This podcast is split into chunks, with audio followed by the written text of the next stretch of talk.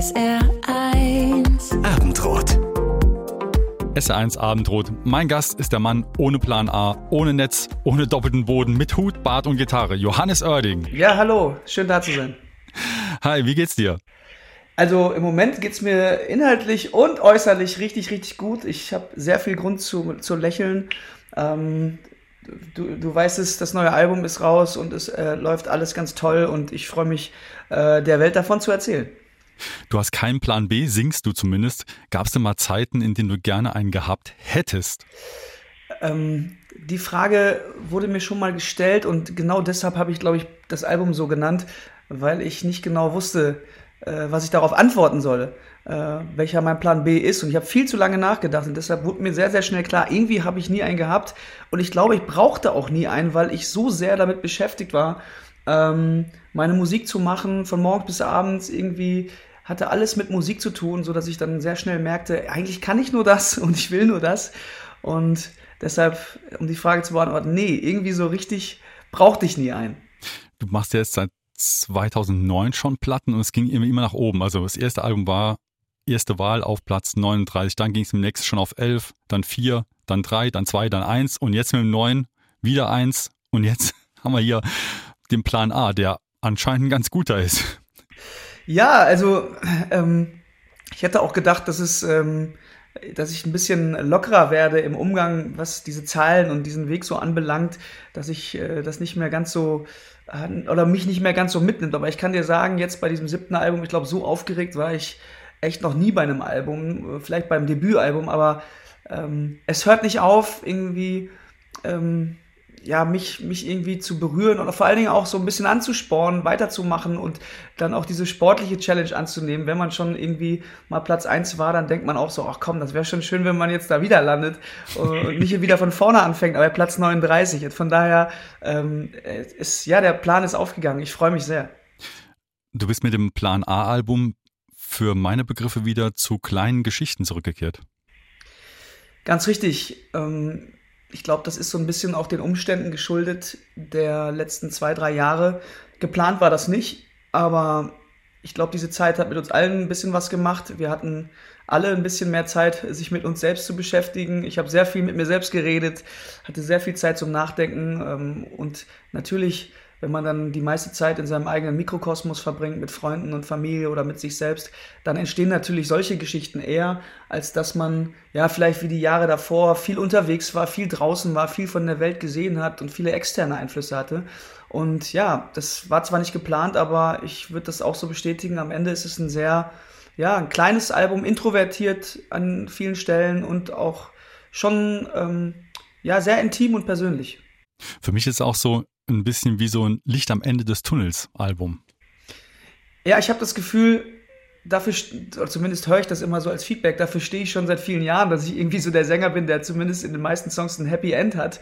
Äh, auch da, ich kann irgendwie nicht anders. Ich schreibe mir ja die meisten Songs auch irgendwie selbst und oftmals hat man dann erst irgendwie eine Problemstellung und ich versuche mir dann selber im Refrain oder zumindest vielleicht am Ende des Songs auch ein Stück weit ähm, ja selbst so ein Happy End zu geben oder eine Hoffnung oder einen Ausblick. Und ich glaube, dass die meisten Songs auf diesem Album, wenn nicht sogar alle, ähm, ein eher mit diesem Gefühl auch hinterlassen, als dass sie eine offene Frage haben. Ich habe erstmal Porzellan ausgesucht, was wir jetzt hören. Aus dem Album Plan A von Johannes Oerding. Der ist heute Abend mein Gast.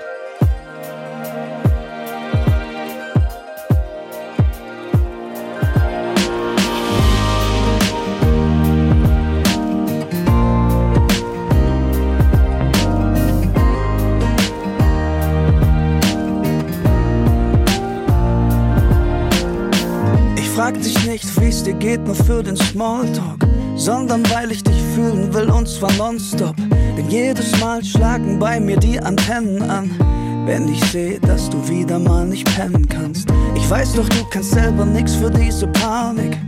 Doch es macht mich einfach traurig, weil es wahr ist. Und wenn du mir dann zeigst, dass du lieber alleine bist, will ich, dass du weißt, ich bin trotzdem da für dich. Das ist zu viel, das ist zu viel für nur einen. Also komm, also komm, gib mir Gedanken ab. Und wenn du willst, wenn du willst, gib mir die schlechten. Denn ich will, dass du wieder lächelst. Das ist zu viel, das ist zu viel für nur einen Kopf. Also komm, also komm, gib mir Gedanken ab.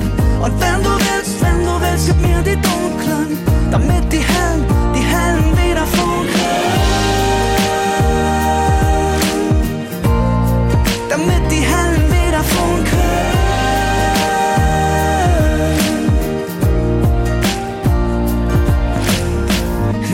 Penner, nenn mich gottverdammten Lügner. Schlag mir ins Gesicht, verfluch mich als Betrüger. Schick mich zum Teufel und verbrenn doch all die Geigen. Ich sag's dir, wie es ist, mein Herz wird trotzdem bei dir bleiben.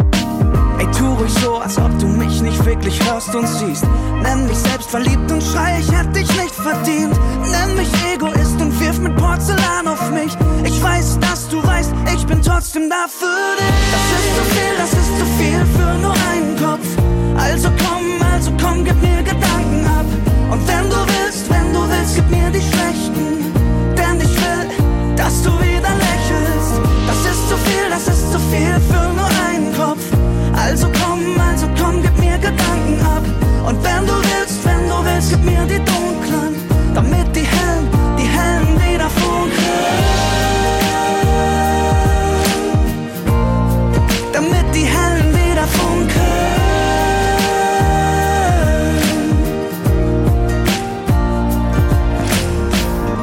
ruhig so, als ob du mich nicht wirklich hörst und siehst. Nenn mich selbstverliebt und schrei, ich hätte dich nicht verdient. Nenn mich Egoist und wirf mit Porzellan auf mich. Ich weiß, dass du weißt, ich bin trotzdem da für dich. SR1 Abendrot, mein Gast ist Johannes Oerding. Das war dein neuer Song Porzellan mit der tollen Zeile Gib mir Gedanken ab, gib mir die dunklen, damit die hellen wieder funkeln. Ja. Nicht schlecht, das bleibt echt hängen. Da gibt es einige auf dem Album. Äh, erstmal vielen Dank. Ähm, Porzellan, auch ähm, ein Song, der mir sehr persönlich sehr wichtig ist. Auch wieder so ein eher ein kleineres Thema, ja. Und auch ehrlich gesagt habe ich da sehr viele kleine Worte gewählt. Es ist gar nicht so eine Riesengeschichte, aber scheinbar ähm, ist es eine Aussage, die auch ziemlich viele Menschen trifft. Denn ich kriege ähm, extrem viel äh, Post zu diesem Song ausgerechnet und ähm, ja, es ist so eine Selbsterkenntnis auch für mich, dass man in den letzten Jahren auch schon sehr, sehr viel immer, sage ich mal, seine Sorgen und sein Gejammer bei anderen Leuten abgeliefert hat, um ballastlos zu werden. Und habe mit der Zeit aber auch gelernt, dass man manchmal auch in Anführungsstrichen für andere der emotionale Mülleimer sein äh, sollte, dass das also eher ein Geben und ein Nehmen ist. Und ähm, in jeder guten Beziehung oder in jeder guten Freundschaft sollte es, glaube ich, so sein. Bist ein guter Zuhörer? Ich äh, bemühe mich und ich glaube, es wird auch besser. Also die Tage, wo ich ähm, selbst jedes Gespräch auch als Bühne gesehen habe und mein Geltungsdrang größer war, ähm, die nehmen auch ab und ich glaube, das ist einfach auch ein Prozess des Älterwerdens. Wie persönlich wirst du, wenn du, wenn du so etwas von dir erzählst? Kannst du dich da so ganz offen machen? Ich habe ja Gott sei Dank die Musik als Kunstform für mich gefunden, um genau diese Dinge halt eben aufzuschreiben und loszuwerden. Es ist auch total paradox, das gebe ich zu. Ich setze mich irgendwie vor vielen tausend Menschen auf eine Bühne und schütte da mein Herz aus, aber mir fällt es dennoch schwer, ähm, das so im persönlichen Gespräch oftmals zu machen, was so emotionale Themen anbelangt. Ähm, von daher habe ich Glück gehabt, dass ich quasi ja, Musik als so eine Art Tagebuch oder als Therapiestunde ähm, bekommen habe oder eben auch äh, benutzen darf. Und ich habe letztens einen schönen Satz gelesen. Ähm, erst wenn du dich quasi als Künstler so fühlst, als würdest du nackt durch die Straßen laufen, laufen bist du auf dem richtigen Weg. Und äh, dieses Album fühlt sich auf jeden Fall ein bisschen nackter an als seine Vorgänger. Hast du so einen besten Freund, dem du Sachen erzählen würdest oder wirst?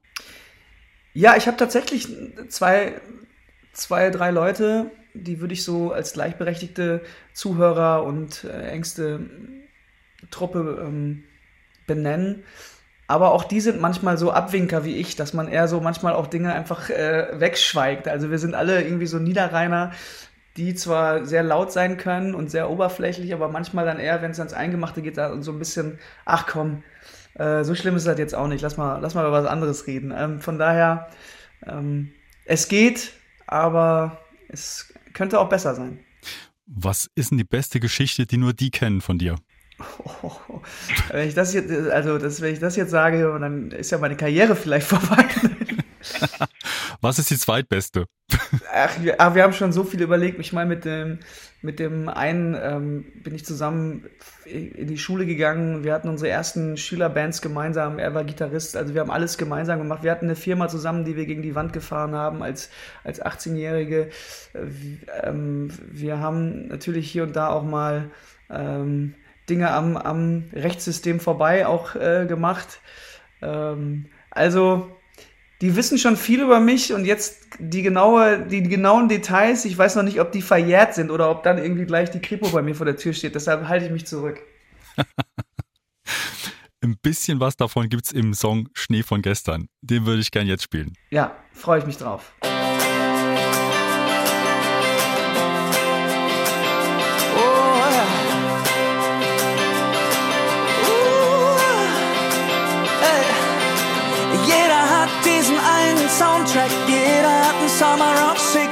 69. Es war 1996, fettes Brot und wir sangen nur noch Jein.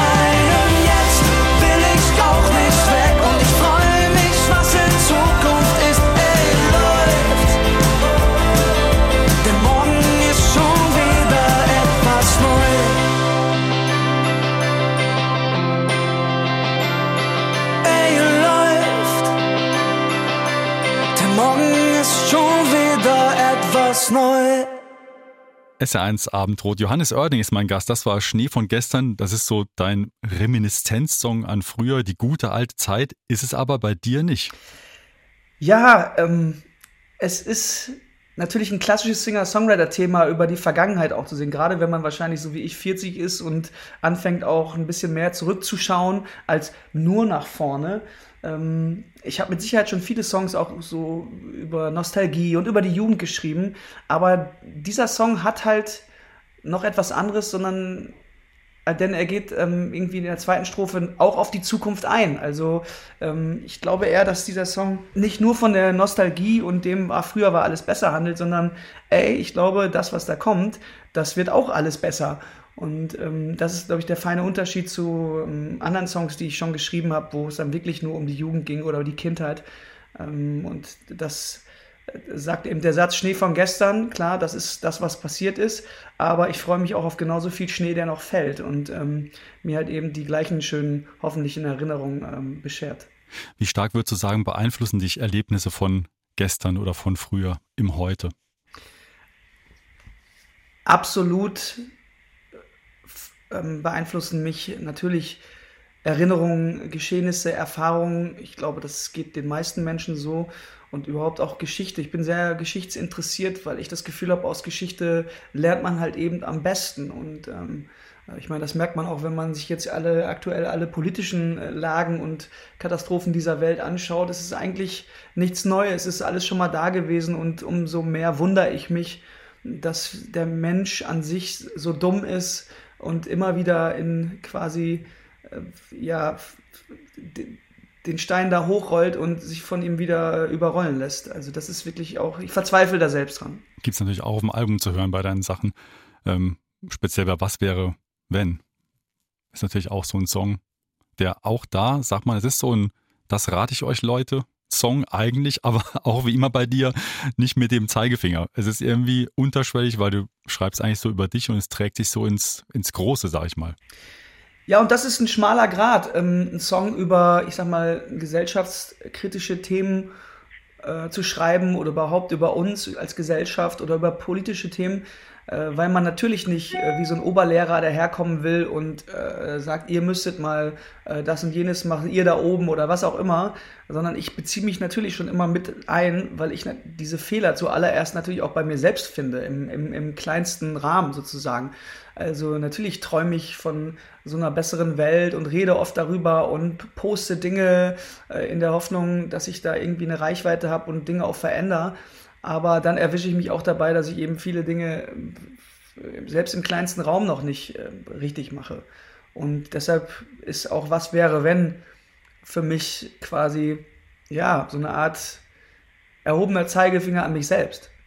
Und ein Beispiel für uns, würde ich sagen spielen wir jetzt Was wäre wenn aus dem Album Plan A von Johannes Oerding.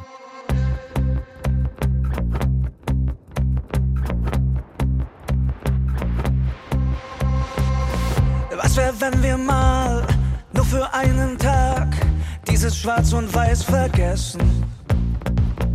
Raus aus den Sandalen, ein bisschen Achterbahn, den Tellerrand jetzt neu vermessen.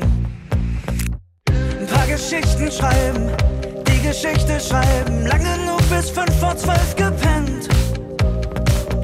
Auf ein Hochhaus steigen und den Blitz ableiten. Komm, wir träumen das gleiche wie John Lennon.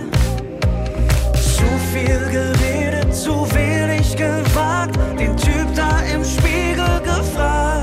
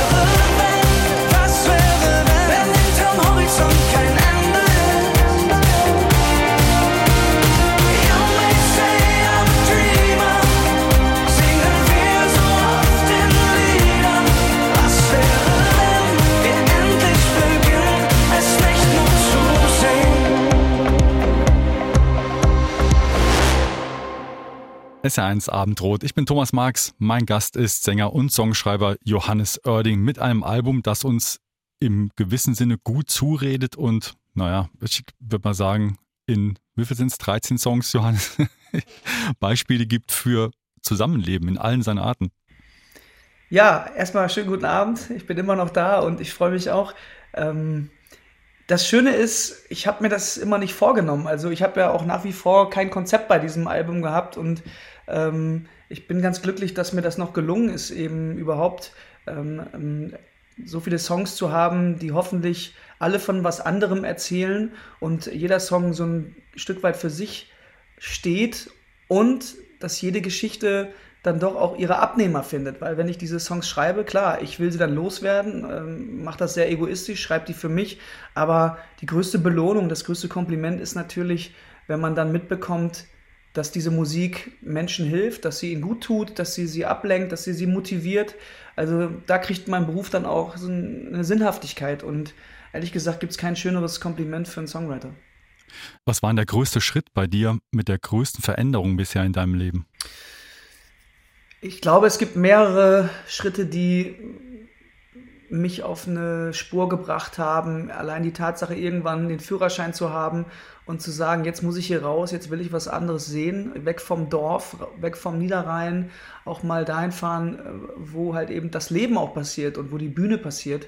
Und das mündete dann mit einem direkten Umzug schon während des Studiums eigentlich äh, nach Hamburg. Und ähm, da habe ich festgestellt, ey, das ist eigentlich das, äh, was ich machen möchte. Und das ist der Ort, wo ich hingehöre, da, wo die Bühnen sind. Und da musst du auch hin, wenn du das machen willst. Und also das war ein großer, glaube ich, Schritt für mich. Dann letztlich auch alles auf eine Karte zu setzen und sich nur auf die Musik zu konzentrieren.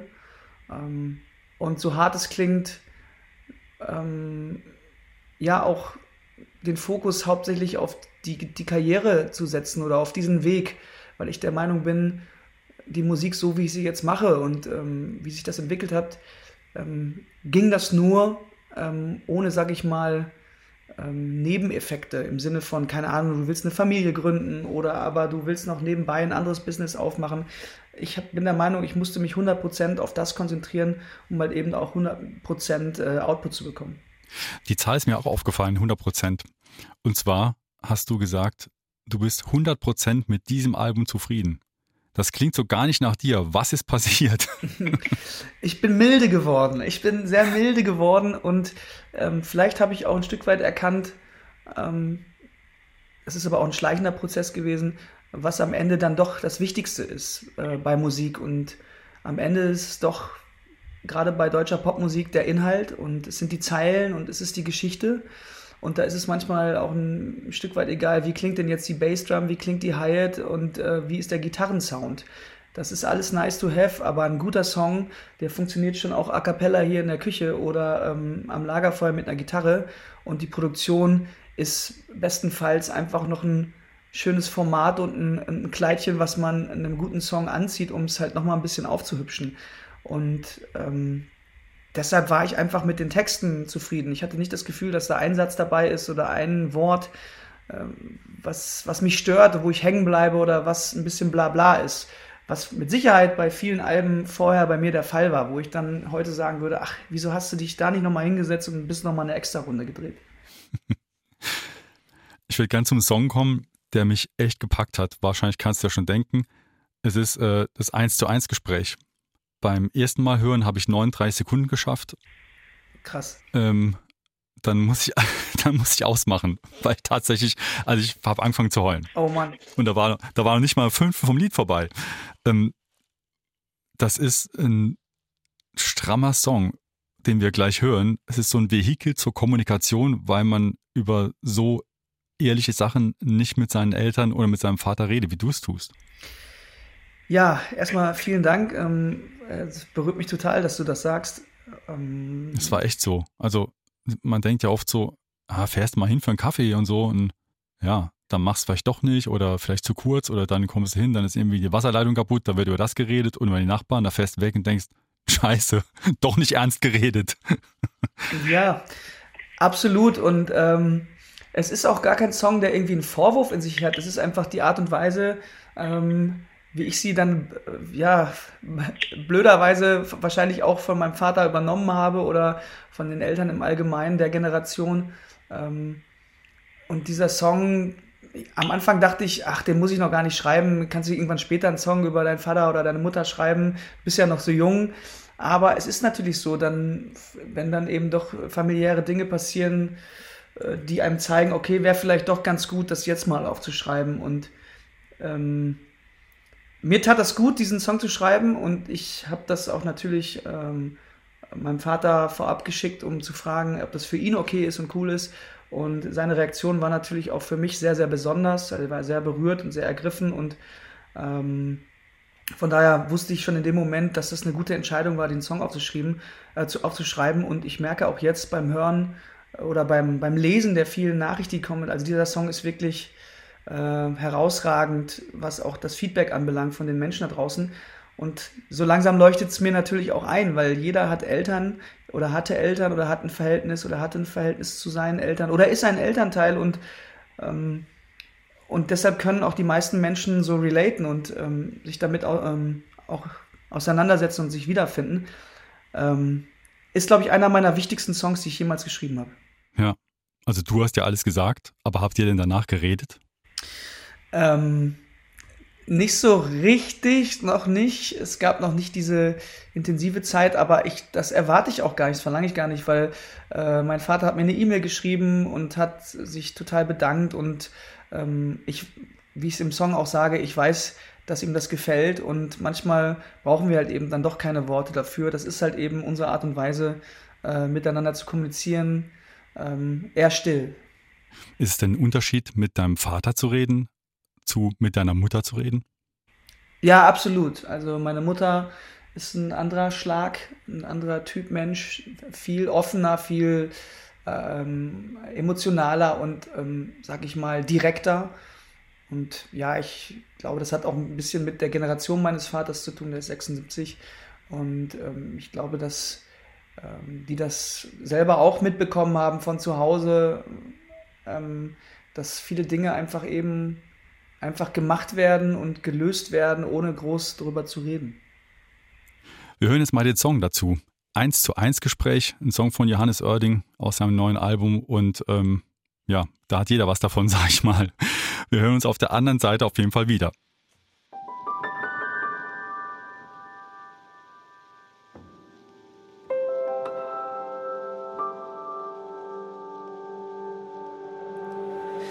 Ich schreibe diese Zeilen verpackt in einem Lied. Weil dieses Eins zu eins Gespräch uns beiden einfach nicht liegt. Denn ich will, dass du's hörst, bevor es vielleicht nicht mehr geht. Denn ich will noch was loswerden. Außer fuck, jetzt ist es zu spät. Okay, geht los. Ich fange mal ganz von vorne an. 80er Jahre, ich das vierte Kind von fünf und du ein junger, rastloser Mann. Kann mich natürlich nicht mehr genau an alles erinnern. Doch deine drei Akkorde von damals, die spiele ich heute noch immer. Hast selten an dich selbst gedacht, immer an andere und die Familie. Wir Kids hatten's gut, ein Haus, genug Bäume und ein Hund in der Diele. Du hattest viel zu tun Tag und Nacht. So war halt dein Job. Doch für uns warst du trotzdem da. Und zwar genauso nonstop. Meine Jugend mit dir war wohl unsere härteste Zeit. Du warst für mich viel zu streng und spießig. Und deshalb gab es oft Streit. Das erste Mal betrunken vor dir. Oh Mann, es gab richtig Lack. Aber es war eigentlich das fünfte Mal weil Mama es dir vorher viermal nicht verraten hat. Und wenn die ganze Welt schläft und irgendwie auf Flugmodus macht, kann ich dich heute immer noch erreichen, als wärst du wie Batman, jederzeit wach. Geld war dir nie wichtig, du hast dir selber nichts gekauft. Okay, nach dem Kadett der Mercedes, aber der Rest ging für Mama und uns drauf. Ich hab viel von dir gelernt, auch wie man's nicht macht. Wie man vorankommt, wie man sich gerade und manchmal auch dicht macht. Denn zu viel Gefühl ist das, was du für dich behältst. Wirst auch zu diesem Song nichts sagen, doch ich weiß, dass er dir gefällt. Es ist schon lustig zu sehen, wie das Leben so spielt. Man denkt, man sei nicht wie sein Vater, bis man irgendwann sieht, dass man das gleiche Gekrickel, sowas wie seine Handschrift nennt, den Kaffee auch kalt trinkt und ständig eine Kippe zwischen den Fingern hält. Ich will mir gar nicht vorstellen, was mir fehlen wird als Sohn, wenn du nach einer Show nicht mehr anrufst und sagst, war ganz gut bis auf den einen Ton. Und erst jetzt merk ich so richtig, hab ganz schön viel von dir bekommen. Ich hab es abgespeichert und kapiert und in meine Zukunft mitgenommen. Doch ganz besonders dankbar bin ich dir für diesen einen kleinen Satz. Junge, such, find und tu das, was dich ein Leben lang glücklich macht. Und jetzt grad stell ich wieder fest, ey, ich bin genau wie du. Denn geht es mir mal schlecht, lüg ich wie du, alles okay, mir geht's gut. Ich sing hier auch für meine Brüder und Schwestern und nicht alleine für mich. Denn wir sind uns alle einig, du hast uns ganz gut groß gekriegt. Und kein Zweifel, wenn es sein muss, kriegst du uns auch wieder klein. Doch ich war, ich bin und ich bleibe froh, eins deiner Kinder zu sein. Ich schreibe diese Zeilen, verpackt in einem Lied, weil dieses eins zu eins Gespräch uns beiden einfach nicht liegt. SR1 Abendrot. Wir lassen den Song mal so stehen. Eins zu eins Gespräch. Wir fassen uns und reden weiter. Mein Gast ist Johannes Oerding. Er hat den Song gemacht auf seinem Album Plan A. Ich habe vorhin schon gesagt, dass du so in kleine Geschichten zurückgekehrt bist. Die gehen aber dann doch irgendwie nach außen, betreffen uns alle und zeigen dann das Kleine, so in der großen Welt, viele Zustände, die man dadurch irgendwie nochmal, weiß ich, drüber nachdenkt. Ähm, tja, du bist so ein Typ, der auch vielleicht an, am Tresen stehen kann, auf der Bühne steht und dann gibt es so Sachen wie gerade ein Preisgericht für eine Million verkaufte Platten. Diese beiden Welten, die kriegt man bei dir gar nicht so richtig zusammen. Ja, die habe ich selber nicht äh, so richtig zusammenbekommen. Äh, das, äh, du sprichst es gerade an, es gab dann so einen Moment, wo mir irgendwie so ein Award überreicht wurde für ähm, ja eben diese vielen verkauften Platten und ich habe das gar nicht so richtig auf dem Schirm gehabt die letzten 15 Jahre, muss ich sagen, ist, weil es immer weiterging und immer dieser Drive nach vorne, ein Projekt hat das nächste gejagt und dann saß ich schon wieder am Album, dann war ich schon wieder auf Tour und man hatte nie so richtig Zeit, das mal zu rekapitulieren. Ähm, und dementsprechend war auch meine Reaktion, als, sag ich mal, ich so einen Preis bekam von meiner Plattenfirma und mein engster ähm, Mitarbeiter sozusagen irgendwie diese ganzen Steps mal der 15 Jahre hat Revue passieren lassen, mit Geschichten verbunden und Anekdoten, die wir gemeinsam erlebt haben im Team seit so langer Zeit. Und da hat es auch ähm, bei mir, sag ich mal, so einen Sturzbach gegeben in den Augen. Und ähm, da merkte ich das erste Mal so krass, wir haben schon ganz schön viel geschafft und miteinander erlebt und sind immer noch da. Das war so eine Mischung aus äh, Demut und Stolz. Und das konnte ich halt im Augen von, von meinem ganzen Team sehen. Und es gibt eigentlich nichts Schöneres, als gemeinsam so eine Vision zu haben und sie dann auch irgendwie mit Leben zu füllen. Wie kommt es, dass du, oder wie schaffst du es, kann man eher fragen, so noch im normalen Leben zu stehen? und deine Themen aus so Alltagssachen rauszuziehen? Ach, ich habe das eigentlich nie so richtig kapiert, warum ähm, KünstlerInnen ähm, oder Stars, wie man sie auch nennen mag, äh, irgendwie ein anderes Leben führen sollten. Also wir haben ja natürlich die gleichen Probleme. Ich gehe auch duschen, ich gucke aus dem Fenster raus, ich bringe den Müll raus. Ähm, das, der große Unterschied ist natürlich, dass Leute einen erkennen und kennen und ähm, und irgendwie einem zujubeln. Aber im Grunde genommen, ja, haben wir vielleicht letztlich nur das Talent bekommen, Dinge aufzuschreiben und vielleicht in Reimform auf den Punkt zu bringen, die andere vielleicht nicht aussprechen. Ich glaube, das ist der Feenstaub, den die Leute so mögen, ähm, weil das halt nicht alltäglich ist. Aber das Ganze drumherum, ich habe da nie einen Grund gesehen, so durchzudrehen. Und ähm, von daher bin ich eigentlich auch total zufrieden, wie der Weg für mich war. Und dass er auch gerade so stetig und ja behutsam und langsam nach oben ging und ich nicht von 0 auf 100 geschossen bin.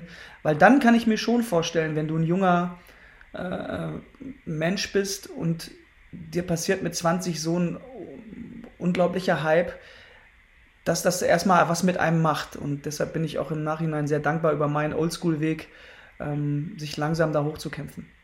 Für mich zählt auch so ein bisschen dazu, dass, also kannst mich korrigieren, wenn ich falsch liege, aber ich glaube, du bist der erste The Voice Coach, der mit seinem Talent ein Duett aufgenommen hat. Ja, das ist tatsächlich, glaube ich, äh, das erste Mal passiert, vor allen Dingen mit einem Talent, das nicht gewonnen hat. Und das war mir halt total wichtig. Die Rede ist von Zeynep Afce, einer ähm, deutsch-türkischen Sängerin, die mich wirklich umgehauen hat mit ihrer Stimme und vor allen Dingen mit der Art und Weise, wie sie singt und wie sie ist. Und für mich hatte das einen ganz großen Reiz zu sagen, wie wäre es denn, wenn wir ein Duett machen und zwar zweisprachig, deutsch-türkisch. Sie singt auch deutsch, ich singe türkisch weil ich dann mal geguckt habe, wann gab es denn das schon mal hier in Deutschland? Und dann ist mir aufgefallen, das gab es ehrlich gesagt lange nicht mehr und auch noch nicht so oft. Und das hat mich verwundert, weil eigentlich ja unsere Kulturen seit so vielen Jahrzehnten hier einhergehen, miteinander verknüpft und verwoben sind. Ähm, von daher fand ich, ist das oder war das unbedingt an der Zeit, das zu machen. Es gäbe noch so viel zu reden mit dir. Zum Beispiel, wo ist die Ecke Schmilinski? Oder ist vielleicht zu viel vielleicht auf der Welt? Oder warst du schon mal in Santa Fu? Eine Million Geschichten. Okay, pass auf, ganz kurze Antworten. Die Ecke Schmilinski ist in St. Georg, kreuzt die lange Reihe. Äh, Santa Fu ist der Knast in Hamburg-Fuhlsbüttel, für die, die es nicht wissen. Und ja, ich war da auch schon mal, aber nur, weil ich dort Fußball gespielt habe gegen die Knastmannschaft ähm, in der Bezirksliga. Ja, und vielleicht, vielleicht ist für mich einfach nur ein Wort. Und wir spielen noch den Song Stärker zum Abschluss. Ach, schön, das freut das mich. Das finde ich wichtig. Dankeschön. Johannes, vielen Dank, dass du Zeit gehabt hast und bis bald nochmal. Dankeschön. Ciao, ciao.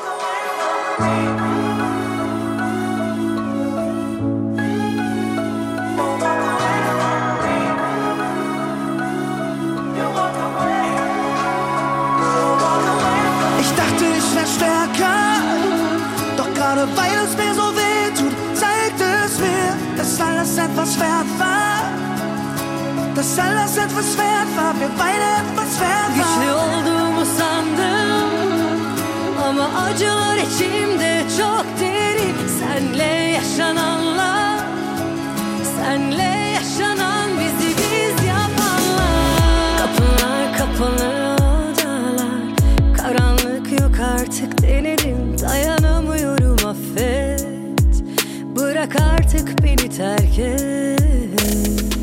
Denedim denedim